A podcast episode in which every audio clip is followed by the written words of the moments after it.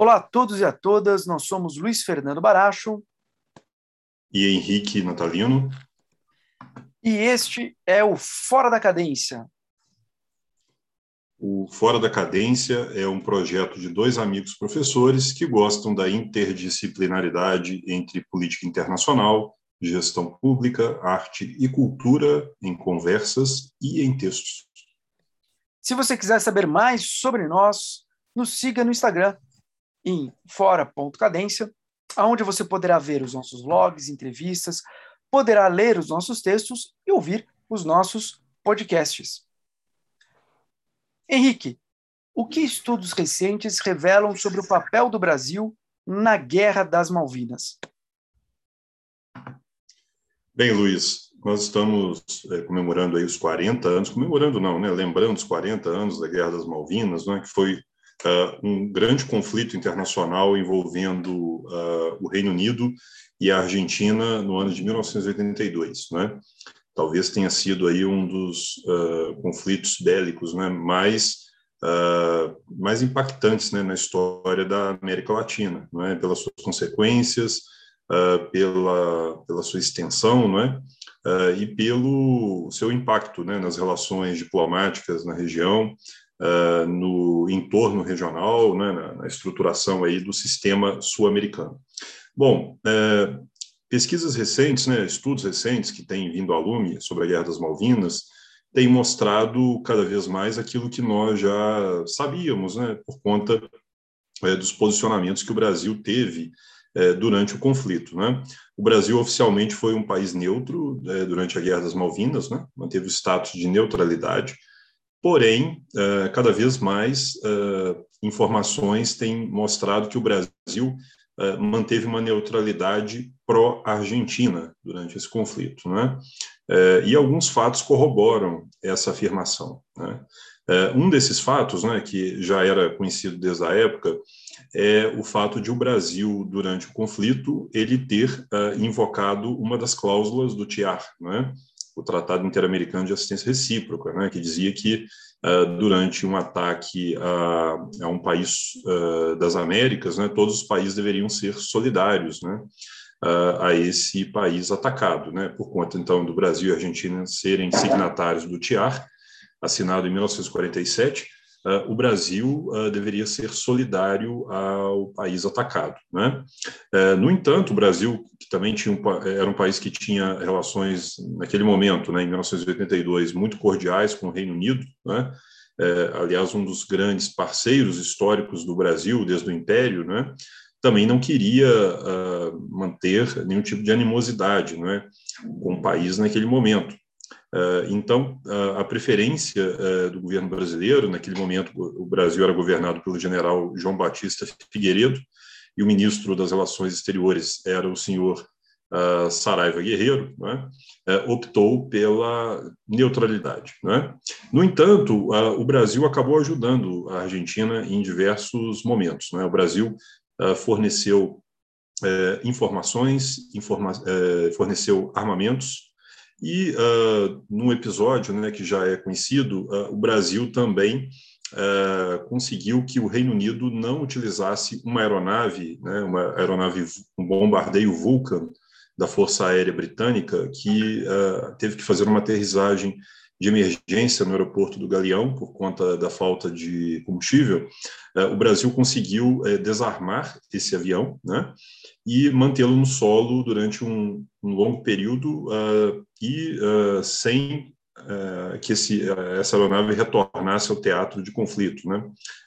e essa, essa, aeronave acabou retornando para Londres. o que se descobriu recentemente é que o Brasil ele, ao desmontar, né, uh, né, ao retirar o armamento da aeronave, o Brasil acabou xeretando né, é, no, naquele bombardeio Vulcan e conseguiu acesso ao míssil né, que a Inglaterra é, possuía naquele avião. Né, e esse míssil acabou sendo desmontado em segredo pela, pela aeronáutica brasileira, não é?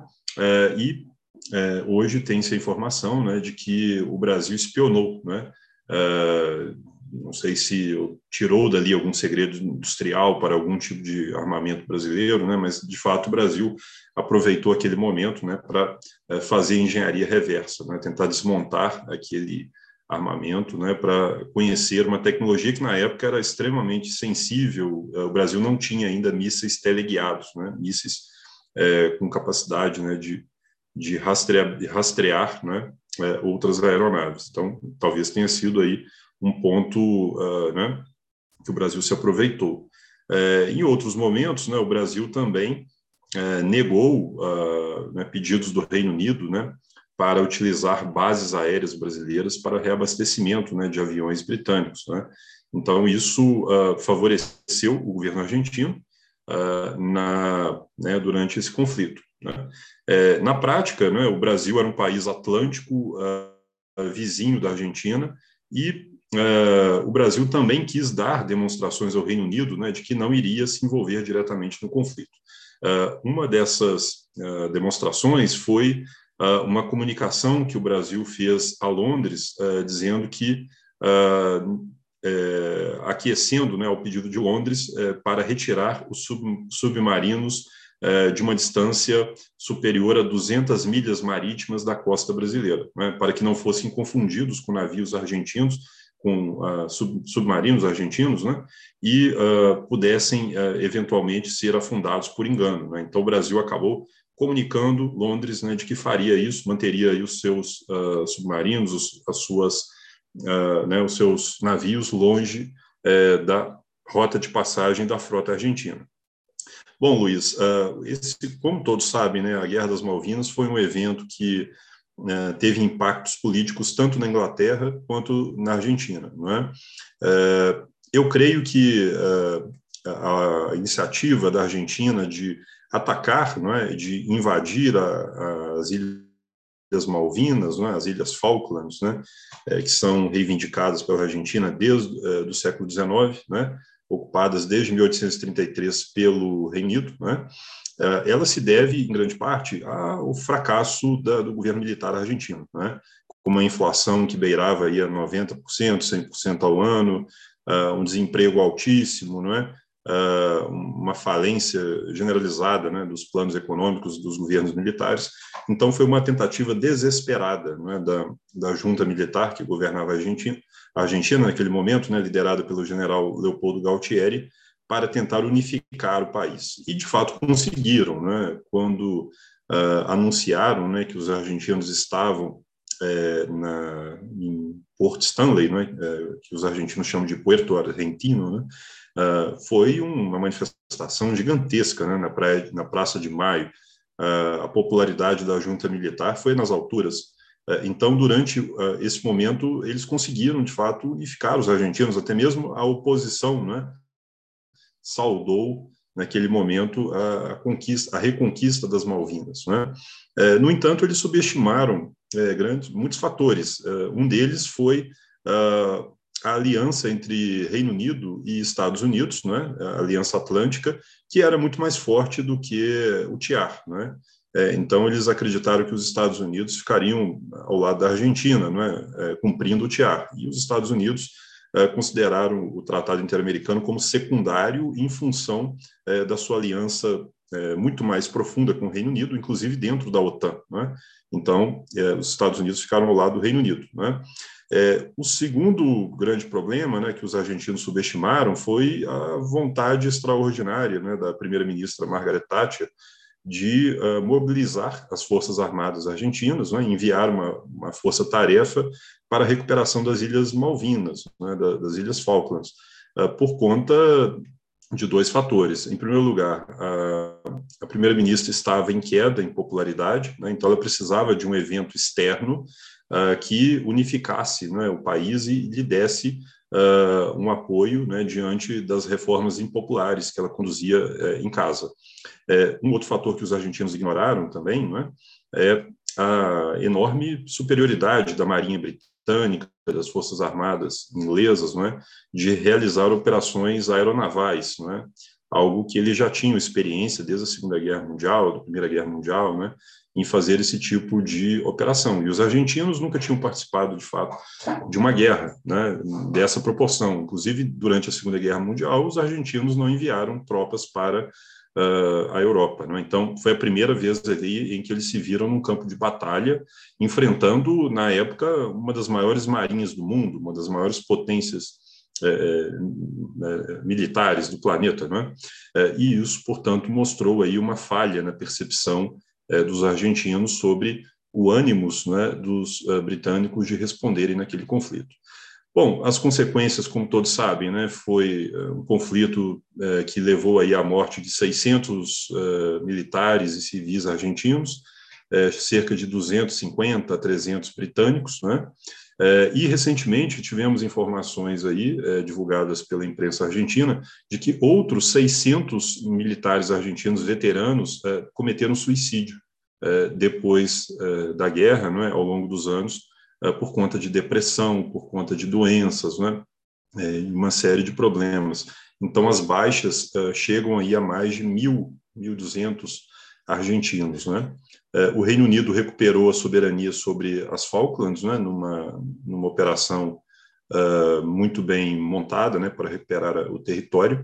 Uh, inclusive, uh, ocorreu um episódio né, que você conhece, que é o, o do famoso afundamento né, do navio Almirante Belgrano. até hoje, suspeita-se né, que o Reino Unido tenha afundado esse, esse, esse navio argentino, né, que levou à morte de mais de 300 uh, eh, marinheiros argentinos, uh, fora da área de exclusão, né, aquela área em que uh, o Reino Unido havia anunciado que afundaria navios. Esse navio estava fora. E durante muitos anos a Margaret Thatcher sofreu aí acusações né, de que cometeu crime de guerra né, com o afundamento desse navio. Então, foi um conflito que levou à devastação né, da, é, da, da, da, Força Aérea Argentina, né? a Marinha Argentina também sofreu um baque muito grande.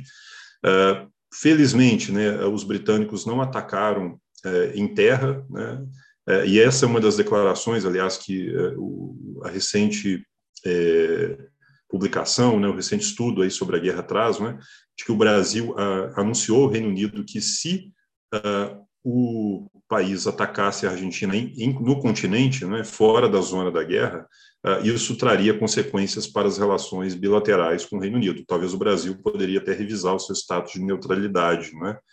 É, e é interessante a gente lembrar também que dois países sul-americanos participaram da guerra, além da Argentina. Uh, o Peru formalmente apoiou os argentinos durante a guerra, né? fornecendo armas, fornecendo aviões, fornecendo informações, né? treinamento. Né? Por que, que eles participaram da guerra? Porque os chilenos, né, que eram rivais dos peruanos, apoiaram os ingleses, né, com a participação de navios, né, de é, armamentos. Né? Então, os peruanos, que eram rivais dos chilenos, se prepararam para a mobilização caso o Chile formalmente entrasse no conflito, né, o que poderia escalar para uma guerra regional. Uh, então, é interessante, é um, é um, conflito que, nos seus 40 anos, né, ele uh, traz à, à luz né, uma série de uh, questões geopolíticas uh, com implicações muito interessantes né, acerca das relações internacionais na América do Sul. E eu creio que o, o que ficou né, após o término da guerra, né, é, em primeiro lugar, a consequência positiva da Guerra das Malvinas foi a redemocratização argentina. Né? Poderia ter demorado ainda mais se não houvesse né, esse fracasso militar, né, essa, né, esse revés gigantesco para a junta, uh, para a junta militar. Né? Então, a redemocratização acabou sendo acelerada por conta disso. E, em segundo lugar, né, uh, isso levou também a um aprofundamento da amizade entre Brasil e Argentina, né? Uh, uma redução né, das desconfianças mútuas, principalmente dos argentinos em relação aos brasileiros. Então, eu creio que foi um conflito que tem muito a nos ensinar, né? e que também mostra né, as enormes deficiências de um país periférico quando né, é solicitado a usar a sua força militar né, para, né, para enfrentar uma potência do porte do Reino Unido. Né? Então, são vários, acho que são vários temas interessantes quando se trata de Guerra das Malvinas. Né? Perfeito. É, no que diz respeito à, à questão das guerras Malvinas, eu acho que elas uh, trazem, mais uma vez, o debate sobre o recurso ao conflito como uma estratégia de regimes autoritários que se encontram em uma situação de dificuldade, né, a fim de desviar a atenção da sua população. Né? É, quando nós olhamos ali o histórico uh, da Argentina, uh, nos seus períodos autoritários, né? você inclusive mencionou a questão do Chile, né? Lembrando que o Chile provavelmente teve essa posição favorável ao Reino Unido, porque Argentina e Chile já estavam à época disputando o Canal de Beagle. Né? Em 1978, inclusive, a Argentina quase né, promoveu um conflito armado contra o Chile. Né? Uh, e ali a, a, o governo argentino tinha um plano né, de ocupação uh, daquele território que a Argentina reivindicava para si. Né? Esse plano foi uh, abortado no último momento e foi aceita a, a foi aceita a proposta né, de um primeiro momento bons ofícios e depois de mediação por parte da Santa Sé, que vai levar em 1984 né, o acordo de paz. Mas vamos lembrar que Galtieri, né, em determinado momento, no início do conflito da Guerra das Malvinas, né, dizia que ela, essa guerra também servia né, para que o Chile soubesse o que poderia acontecer com ele. Né?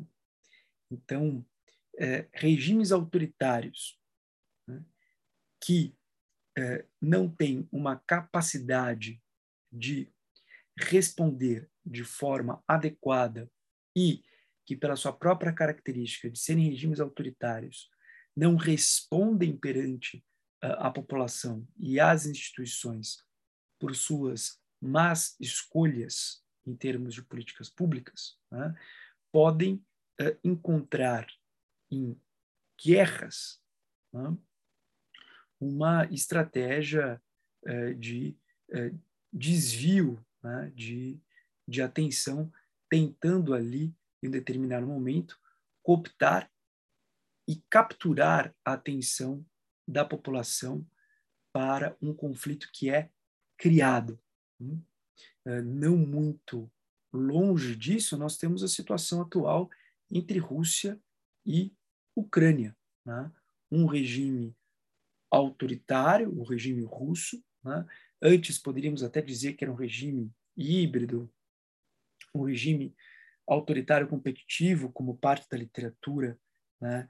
principalmente o Way e o Levitsky uh, vinham tratando, né? mas sem dúvida, uh, na condução dessa guerra, qualquer vestígio de democracia acabou desaparecendo, acabou desaparecendo na Rússia. Né? E o governo russo, não querendo uh, assumir a sua responsabilidade, em especial na má condução da pandemia, mas também né, uh, na sua incapacidade de superar a crise econômica de 2013 e de 2014, aliás, também consequência das suas opções em relação à Primeira Guerra na Ucrânia, quando tomaram uh, a Crimeia, né, o governo de Moscou acaba né, por escolher o conflito armado como uma medida para né, galvanizar ali apoio né, ao longo de toda a população. Bom, é, isso funciona por pouco tempo e acaba tendo efeitos colaterais indesejados. No caso da Guerra das Malvinas, né, a posição é, de Margaret Thatcher acabou se consolidando no Reino Unido. Né? Então, Thatcher teve, neste conflito, uma oportunidade uh, de consolidar a sua, a sua importância política uh, no seu país e soube aproveitar muito bem disso. e este conflito enterrou com o regime militar da Argentina. Né? Uh, e trouxe ali à tona né, todas as mazelas de um regime uh, autoritário, trouxe ali à tona a incapacidade uh, do regime militar argentino de conduzir algo que, em princípio, seria objeto da sua expertise, que seria um conflito militar, né? assim como uh, as dificuldades que a Rússia vem enfrentando no fronte ucraniano, né? vem ali desmascarando né? a grande potência militar russa. Óbvio que a Rússia continua sendo uh, uma potência militar importante, em especial pelo seu arsenal nuclear, né? mas ninguém esperava que este conflito perduraria o quanto está perdurando, né? e inclusive com sérios reveses para uh, as Forças Armadas da Rússia. Né? Então, uh, o que fica como lição uh, do conflito das Malvinas né, é que uh, regimes autoritários, quando escolhem conflitos armados como uma forma de galvanizar apoio né, e de uh, reorientar as atenções dos problemas reais, hum, muitas vezes podem tomar uma decisão que levará ao colapso desses regimes. Né? Então, quando eu vejo a história da Guerra das Malvinas, né, esse me parece, essa me parece a questão. E vamos lembrar também, Henrique, que como consequência das Guerras das Malvinas, nós tivemos uma reorientação de Londres para apoiar as Malvinas. Na década de 60 do século passado, pela primeira vez, os ilhotas, os, os, os habitantes né, das Malvinas ou Falkland, né, pensaram em se aproximar do governo argentino. Né? Londres estava numa situação muito debilitada, se estava questionando né, custo para o contribuinte da manutenção uh, de uh, territórios tão longes, né, tão longe de territórios longes de, de, de Londres, né, uh, e a população local não estava tendo né, o apoio necessário. O que a Guerra das Malvinas fez foi mostrar para Londres que as Ilhas Falkland necessitavam de apoio. Né? E aí esses cidadãos passaram a ter mais apoio, mais subsídio, mais recurso, né? porque, enfim, essas ilhas não se sustentam senão com o subsídio né? É, de algum país. Né? Elas não são economicamente viáveis por completo. Hum? É, e isso só é, acabou reforçando os laços dos habitantes de Falkland com Londres. Né? É, e, e, vamos lembrar que esses laços já são há muito tempo fortes, você mesmo anunciou aqui, né? desde 1833. Boa parte dos habitantes de Falkland são descendentes né, de britânicos que uh, há mais de 100 anos né, acabaram se deslocando uh, para este, uh, este pequeno arquipélago. Né? Então, o tiro saiu pela culatra, né? o que mostra que, geralmente, regimes autoritários é, não conseguem tomar é, decisões eficientes. E é isso. Perfeito, Luiz. É, vamos então para o nosso segundo tema. É, vamos falar agora sobre a política de Covid zero na China, não é? E as suas consequências para a recuperação econômica da China e do mundo, não é? Luiz, como você avalia essa política chinesa de Covid zero?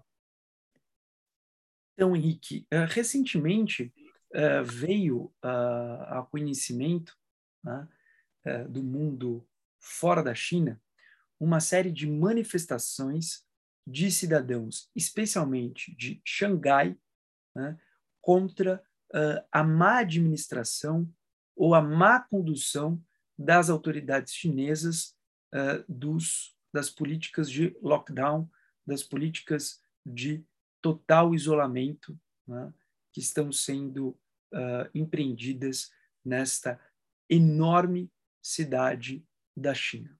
Hum? Bom, e isso leva né, à questão da política de Covid-0. O que é essa questão de política de Covid-0? Hum? Uh, a China acabou incorporando uma estratégia de uh, fazer testes em massa e, uma vez identificado um surto de Covid, isolar por completo né, a área e as pessoas afetadas por esse vírus, de tal forma a não permitir a difusão desse vírus. E daí a política Covid-0. Em um primeiro momento, no começo da pandemia, né, esta política foi fundamental. Né? Vamos lembrar ali que a China tem pouco menos de 5 mil, né? quase chega a 5 mil mortes, o que para um país ali de 1,4 bilhão de pessoas é impressionante. Né? Ali cerca de um milhão de pessoas infectadas, o que é muito pouco, tomando em consideração que o surto se iniciou na China e o tamanho da população chinesa. Né? Vamos lembrar ali que Estados Unidos tem um número de aproximadamente 500 mil mortos. Né? Então, a distância é brutal, e 500 mil mortos para, enfim, resumir, aproximadamente 350 milhões de pessoas. Tá? E a China, 5 mil para aproximadamente 1,4 bilhão. Né? E a China uh, vem se vangloriando né, desses números e vem uh, usando esses números como uma espécie de propaganda né, da sua boa administração e da sua capacidade de gestão sobre o Ocidente, o que vai muito ao encontro de to toda a narrativa de Xi Jinping. Né? Bom, por outro lado, né, é, esta política ela tem ali os seus custos sociais e os seus custos econômicos. Né? É claro que para nós ocidentais acostumados com uh, padrões maiores de liberdade, né, às vezes uh, nos impressiona né, e até uh, talvez nos tire né, de nossas zonas de conforto, de nossas referências, né, as imagens das, das estratégias para a, COVID, para, a política de Covid-0. Né? Entre essas estratégias, nós temos, por exemplo, imagens de prédios uh, nos quais as entradas foram isoladas por grades, né? as entradas e saídas. Né? Ali de robôs né? caminhando pelas ruas né? das cidades uh, isoladas. Né?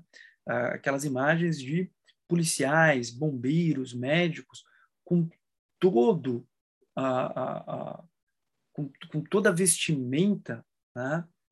que uh, os isola completamente uh, de qualquer contato né?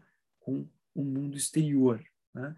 Então, cenas que às vezes nos remetem a filmes de ficção científica, né? E que estão ali acontecendo uh, em vários pontos da China. A China, o governo chinês realizando essas políticas de maneira sucessiva, vem testando a capacidade do governo chinês de logística e de assistência à saúde e gestão de crise. Note, muitos dos protestos são de pessoas reclamando por uma melhor condução desta política.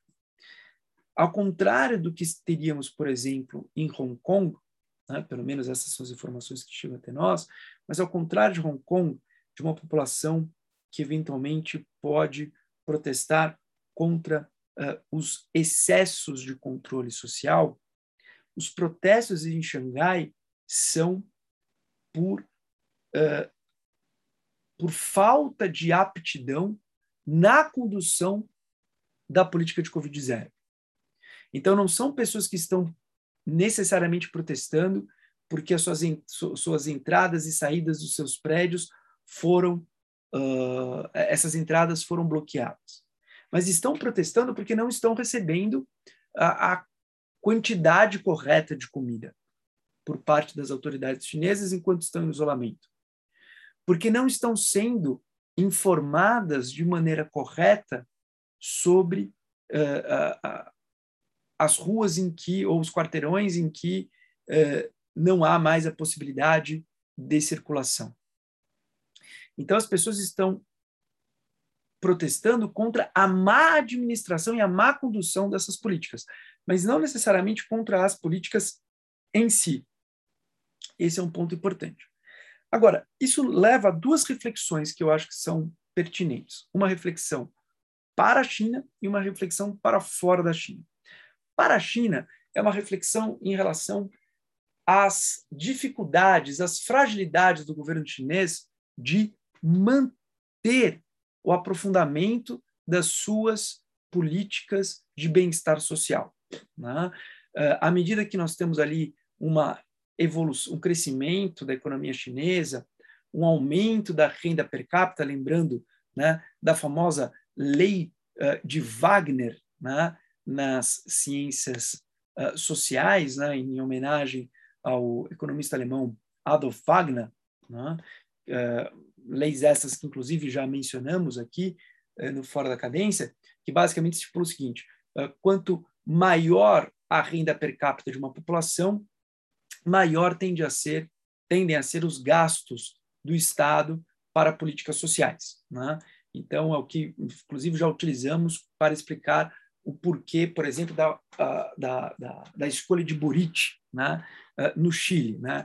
Então, a escolha de Boric no Chile não foi o resultado do fracasso das políticas liberais chilenas, mas muito pelo contrário, eu pelo menos vejo como o resultado positivo dessas políticas que aumentaram a renda per capita, que aumentaram o acesso a certos serviços e que faz uh, e, e, isso fez com que a população chilena quisesse mais, e, enfim, é legítimo que queira mais, né? é legítimo que se queira um aprofundamento do estado de bem-estar social. Né? E ali o Boric era o candidato que, que ofertava isso.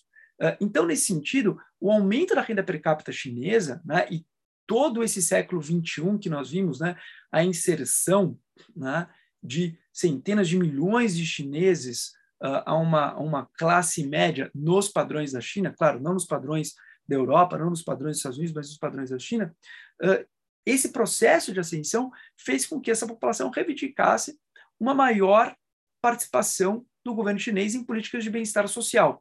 Uma das principais políticas é a política de saúde. Agora, qual é a questão da política de saúde? Ela tem um custo enorme.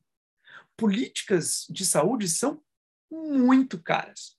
O governo chinês, em 2006, promoveu uma importante reforma do seu sistema de saúde. Agora, esta reforma é uma reforma que tem muito a cara da China em termos de certas desigualdades. Como assim? Foi uma reforma muito importante, mas que no meio rural ela se traduziu em políticas de prevenção, né, de medicina preventiva. Uh, nas grandes cidades, essa política uh, de saúde do governo chinês ela está mais próxima né, daquilo que imaginamos como a prestação de serviço uh, por parte do Estado de Saúde Pública, com hospitais mais bem estruturados, com programas amplos né, de, uh, de, de, saúde, uh, com a possibilidade de realização de intervenções de mais alta complexidade, etc, etc. Então, cidades como Xangai, cidades como Pequim, entre outras, até têm este tipo de estrutura, né? mas isso não está, mas isso não é igualmente distribuído na China. Tá? O governo chinês vem há muito tempo nos seus planos, né? já que é uma economia planificada, uh, colocando que isto está na, na agenda de, uh, de, de prioridades desse governo, né? Mas isso para 2040, isso para 2050. O que a pandemia fez foi colocar a necessidade desses programas para hoje, né? Porque, de novo, a, a, pandemia não se resume apenas a Xangai, a Pequim, uh, a região, por exemplo, ali do, uh, do sudeste da China, que é uma região mais rica, né? e essa incapacidade do governo chinês de fazer frente a essa demanda né, da pandemia gera ali questionamentos por parte da população sobre os limites da capacidade do governo chinês de entregar resultado. Né?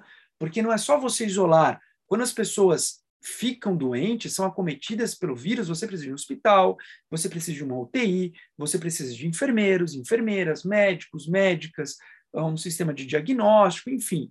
Você precisa de toda uma estrutura que não necessariamente a China tem. Vamos lembrar que uma boa parte, até hoje, do estado de bem-estar social da China é, de certa forma, né, provido pelas famílias chinesas. Né? A China até hoje não tem um sistema de segurança social completo. Né? Então, uh, isso, sem dúvida, leva ali a situações limites de estresse. Isso é um desafio para a China. E, para terminar aqui, no aspecto internacional, é mais uma situação de estresse nas cadeias globais de valores, é mais uma situação de desarranjo na economia internacional que faz com que o mundo uh, veja ali a redução da pressão dos preços como algo para 2023, quiçá até para 2024. Né? E aí são as consequências para o mundo.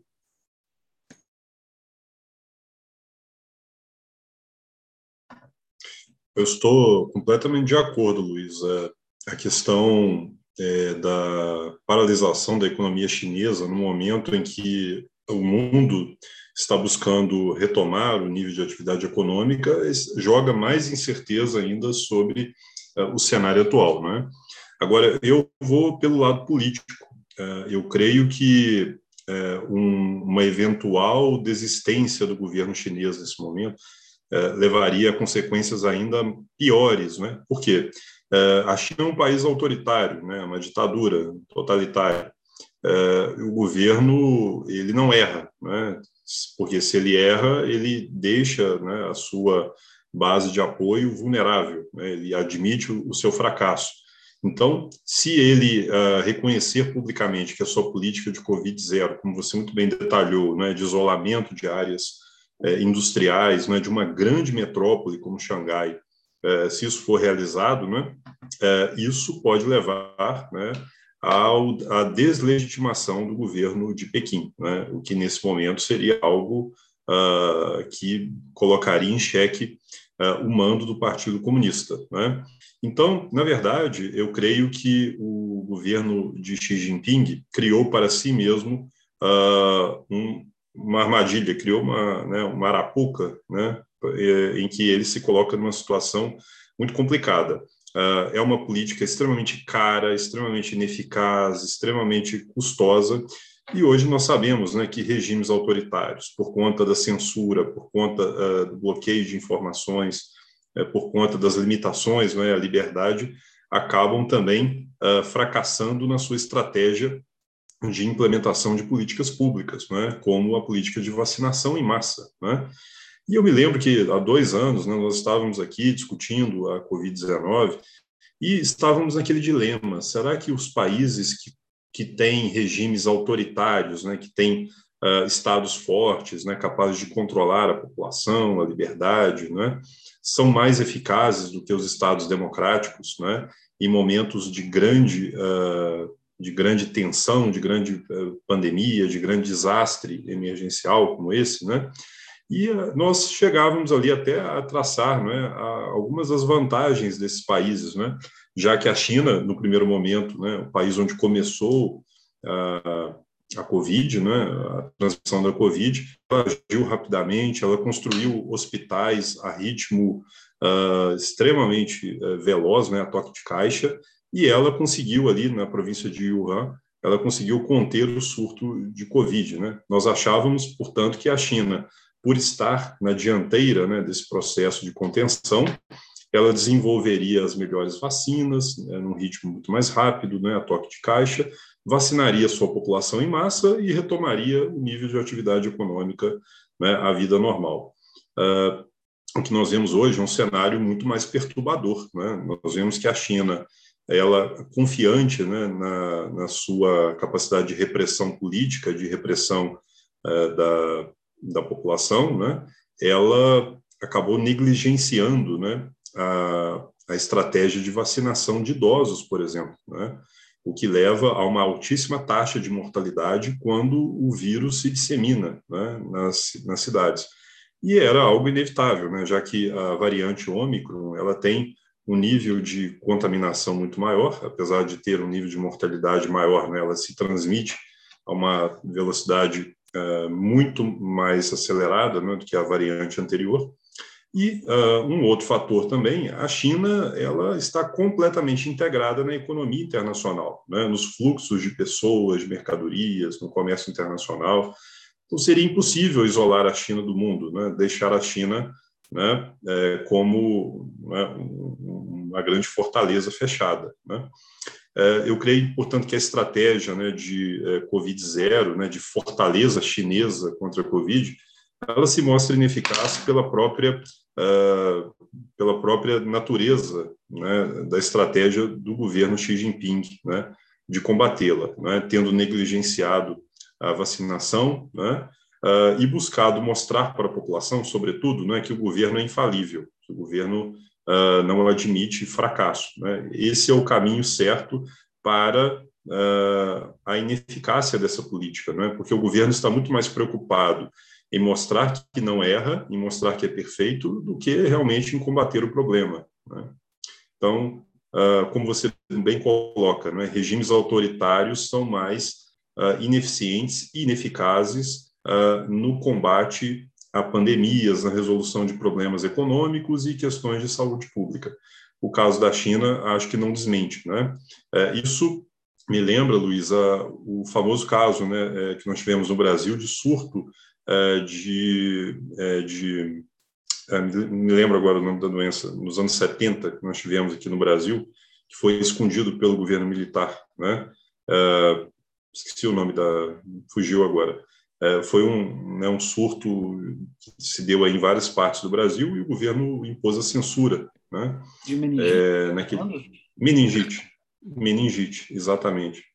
É, e o governo simplesmente ignorou a questão, uh, preferiu censurar a divulgação das notícias nos jornais do que embolar uma estratégia eficaz né, de combate à, doença. Isso, aliás, levou à mudança completa né, da estratégia brasileira de vacinação em massa, né, que acabou, a partir daí, se tornando muito mais sólida, né, já que não adianta você querer esconder a informação debaixo do tapete. Né. E, para finalizar, eu creio que, nesse momento, né, uma paralisação da economia chinesa só traria ainda piores notícias para a nossa economia mundial, já fragilizada por dois anos de pandemia, é, recentemente é, por conta do conflito Ucrânia-Rússia, né?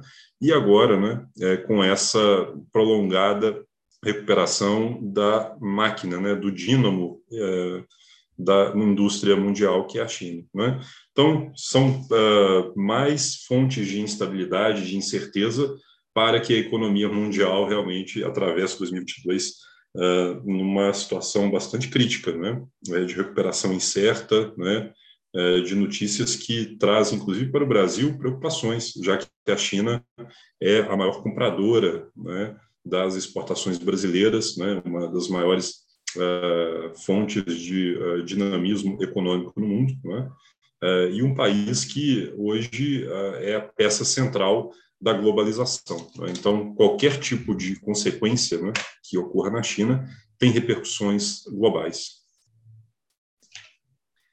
Sem dúvida. Nós estamos, inclusive, recebendo. Hoje tivemos né, notícias sobre as consequências uh, da política de Covid-0 em relação a, a, aos frigoríficos, ao suprimento eh, de carne brasileira na China, né? Enfim, esse é só um dos temas, né? Uma das áreas apenas que, que, que acabam sendo afetadas quando o assunto, quando o assunto é China. Né? Bom, então gostaria de agradecer a, a sua presença aqui, Henrique, mais uma vez, aqui no podcast. Gostaria de agradecer a todos vocês que eh, estão nos ouvindo, né? aqueles que já nos ouvem, aqueles que estão agora ouvindo o podcast pela primeira vez, e pedir a todos vocês, como sempre, né? se gostam do que fazemos, que divulguem né? nas suas redes sociais, nos marquem, né? deem ali sugestões para nós, mandem uh, pelo direct, enfim, né? sugestões de temas para o podcast, porque tudo isso contribui e muito para nós.